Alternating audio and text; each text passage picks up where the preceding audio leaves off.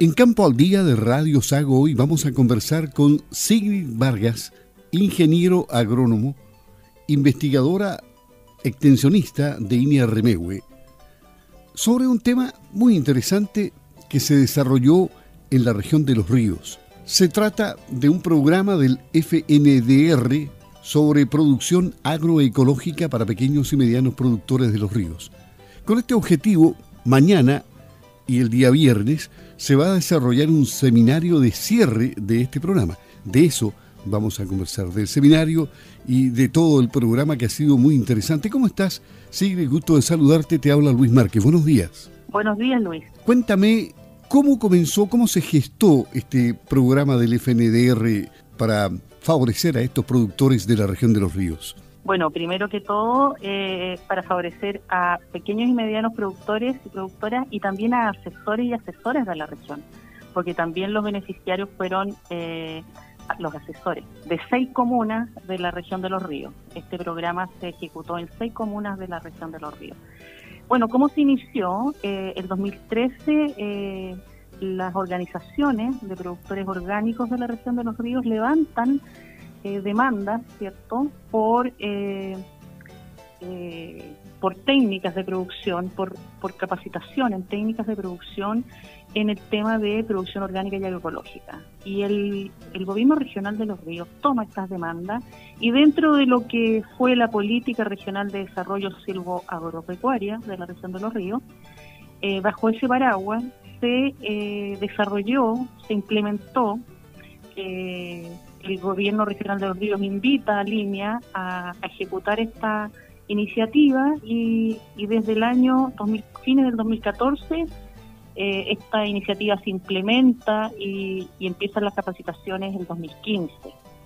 La verdad es que este programa iba a terminar hace dos años atrás, pero bueno, por las razones que todos conocemos, eh, el escenario de pandemia, hubo que reestructurar actividades hacerlas online. Estamos recién terminando eh, este mes de diciembre. Y específicamente entonces, ¿en qué consiste la capacitación que recibieron estos productores y que les mejora, me imagino, su calidad de producción, ¿no? Sí, por supuesto. Mira, durante seis años este programa realizó capacitaciones teórico-prácticas, eh, ¿cierto? En la, en la modalidad teórica-práctica se realizó en, en las seis comunas eh, con los agricultores de estas seis comunas y también con los asesores que habitualmente los asesoran a través de los PROESAL, PPI e INDAP. Eh, y por supuesto que en esas capacitaciones se les transfirió eh, las prácticas y técnicas eh, con base agroecológica, que le dan sustento a sistemas productivos mucho más sostenibles y que le dan mayor autonomía también a los pequeños agricultores. En general, eh, la pequeña agricultura y mediana agricultura de la región de los ríos tiene una vocación de manejo sostenible. Entonces, esto fue un poco a enriquecer eh, esa forma de producir que tienen eh, en forma como vocación productiva, ¿cierto?, los pequeños agricultores de esta región. Y por supuesto que a través de, esta, de estas capacitaciones y a los asesores además se les realizó un curso de formación continua eh, con un nivel mucho más alto eh, desde el punto de vista técnico, de manera de a través de esto darle sostenibilidad a este trabajo, porque se termina este proyecto y esos asesores que fueron capacitados, ¿cierto? Eh, van a poder seguir apoyando a los beneficiarios que participaron en el programa y a los y a los que en, el futuro puedan tener cierto interés en practicar este tipo de agricultura. Claro, em, ahora entiendo que ellos ya se paran de una manera diferente frente al mercado porque cuentan con eh, ventajas comparativas superiores, ¿no? Sí, por cierto, hoy día ya el, el consumidor eh, reconoce, ¿cierto? Busca un producto que eh, sea más saludable.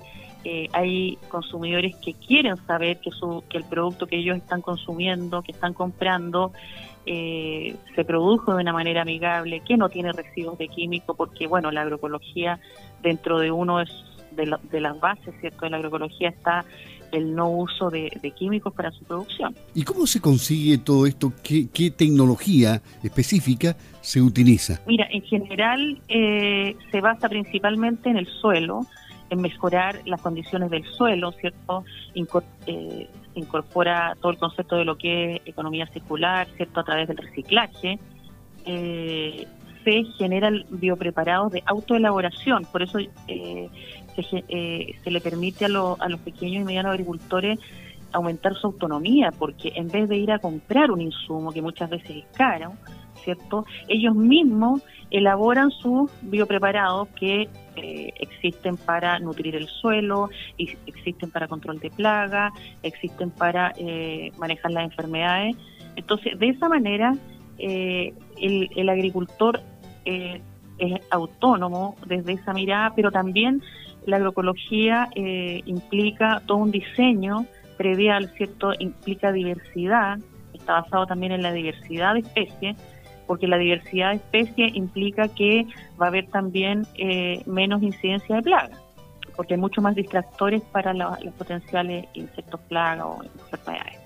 Entonces, eh, esas son, son, las maneras, digamos, ¿cierto? Un diseño predial, diversidad productiva, uso de, eh, de biopreparados para la nutrición y el manejo de plagas y enfermedades. ¿Cómo se, se aprecia el impacto positivo que ellos han tenido en todo lo que aprendieron, porque me da la impresión de que este programa eh, dura mucho más que, que otros que habitualmente se desarrollan lo que significa que se profundizó bastante, ¿no? Sí, por supuesto. ¿En qué se nota? Bueno, la gente, eh, primero que todo, cuando se inició este programa, se buscó gente que estuviera comprometida con este tipo de producción. O sea, eh, entonces, en general, con todos los que trabajamos, con todos los beneficiarios, estaban muy motivados con aprender más. Eh, te recuerdo que la demanda nació de las agrupaciones de productores orgánicos de los ríos, entonces había un sustrato sobre el cual trabajar, ¿cierto?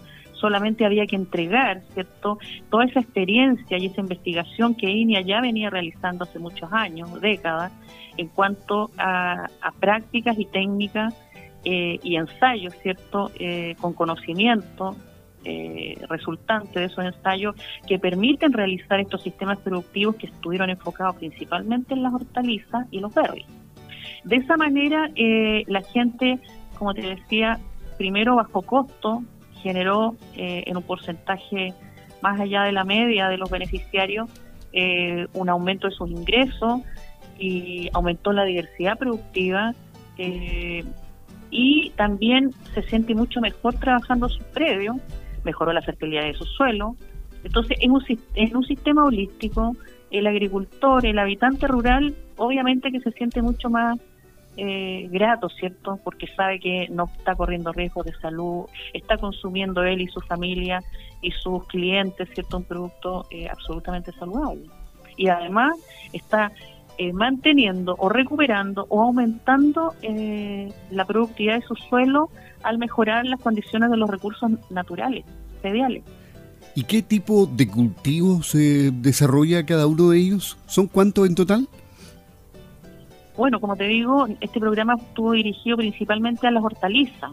Entonces, en general, bueno, las hortalizas más producidas en los ríos eh, son de hojas, ¿cierto? Pero se introdujeron otras especies eh, un poco para eh, abatir la brecha regional, ¿cierto?, de la estacionalidad productiva. Entonces, eh, se les demostró, porque tuvimos además tres faros agroecológicos en la región, ¿cierto? Uno en Payaco, uno en Mafil y otro en Río Bueno, que fueron como vitrinas tecnológicas donde los agricultores pudieron observar todas las prácticas y tecnologías que estábamos transfiriendo en las, en las capacitaciones teórico-prácticas. Entonces, claro, como dices, ¿cuántas especies? Aumentamos la diversidad, hortalizas de hoja, hortalizas de fruto, hortalizas de raíz, aumentando las épocas de producción.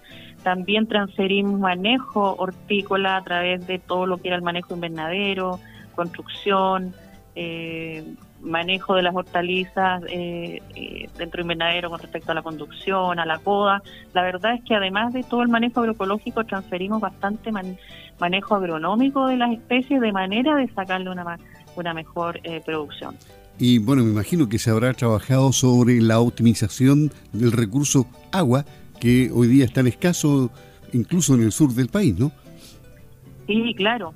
la agroecología no eh, por supuesto que considera el tema del recurso hídrico, o sea, eh, los productores agroecológicos también incorporan hoy día las prácticas que están recomendadas, como son, por ejemplo, el uso del riego tinificado, a través de lo que es el riego por goteo, el riego por aspersión, se fija, y otras prácticas que mejoran también la eficiencia hídrica, como por ejemplo el uso de los mulch, ya sea plásticos o, biológicos. Claro, por supuesto, tuvimos capacitaciones tanto para los agricultores como para los asesores en el tema de riego. ¿Hay eh, una evaluación a futuro eh, que se vaya a hacer, un seguimiento más bien? Sí, mira, nosotros hicimos encuestas, encuestas de, eh, de, después de varios años, digamos, la encuesta la hicimos ahora en el otoño, recién pasado, de manera de ver, eh, de ver quiénes efectivamente y de qué manera estaban implementando las prácticas que habían adquirido, digamos, eh, durante estos años y esos resultados están en un, en un libro que, que es el último producto, ¿cierto?, de este programa, eh, y que va a ser lanzado justamente en el seminario. El lanzamiento de este libro que se llama Agroecología, Fundamento y Tecnología y Experiencia en la región de los ríos. Eh, ese libro será su lanzamiento será en este en el segundo día del seminario. Indudablemente que este es un documento que va a servir para otros emprendedores bueno, en este, en este, en este libro que es un hito también eh, dentro de INIA, el primer libro de agroecología que se desarrolla en INIA, eh, están incluidas eh, desde la historia de la agroecología, cómo nace, todos los aspectos técnicos y también los resultados, cierto, de la experiencia que tuvimos con el con el programa a través de, de las encuestas que hicimos con los agricultores y visitas prediales, finales, ya para saber cómo se habían implementado estos es decir, la gente, me imagino que han quedado muy conformes porque ahora son otros, son diferentes, tienen capacitación, tienen más conocimiento aplicado a la tierra que ellos producen. Eh, se supone que económicamente va a mejorar todo porque la producción será obviamente mejorada. Sí, por supuesto. Bueno, eh, dentro de de lo que es la extensión de INEA siempre se considera ese aspecto, ¿cierto? Además de, todo lo que es el manejo sostenible, que hoy día es, casi un requisito, ¿cierto? En todo lo que se emprende en el agro, eh, también obviamente esto tiene que tener una validez económica, porque necesitamos que la pequeña y mediana agricultura prosperen, ¿cierto? Y, lleguen eh, a tener éxito comercial en sus sistemas productivos. Así que siempre eh, también se considera eh, que lo que se transfiere en INEA obviamente tenga una repercusión en, mejorar la productividad y con ello, por supuesto, los ingresos del, del, agricultor y agricultora. Bien, situémonos en el día de mañana, jueves y día viernes, en estos dos días de, de seminario, para que logremos un impacto positivo en cuanto a la cantidad de, de agricultores que se conecten con el seminario virtualmente. ¿A qué horas comienza? Cuéntanos, eh, ¿quiénes van a exponer? ¿Cuál, cuál es el, el, formato de, este seminario? Bueno, se ha, se ha, ¿cómo se llama? Eh, se ha difundido la invitación y, el programa a través de las redes sociales.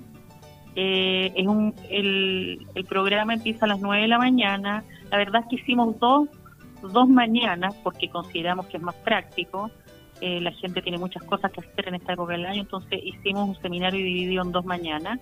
Entonces empiezan a las 9 de la mañana y el día de mañana termina a las 12.15 y el día viernes termina un poquito antes, a las 11.45 más o menos, digamos. Tenemos invitados interesantes, algunos de los, de los, de los investigadores que nos apoyaron durante el, el programa, ¿cierto? que son emblemáticos, eh, por ejemplo, para todo lo que es el manejo agroecológico de las plagas. Tenemos al colega Claudio Salas de, de Intihuasi en La Serena, considerando que el, que el, el, ¿cómo se llama? El seminario online, tenemos la posibilidad de tener charlistas de cualquier parte, ¿cierto? Del país.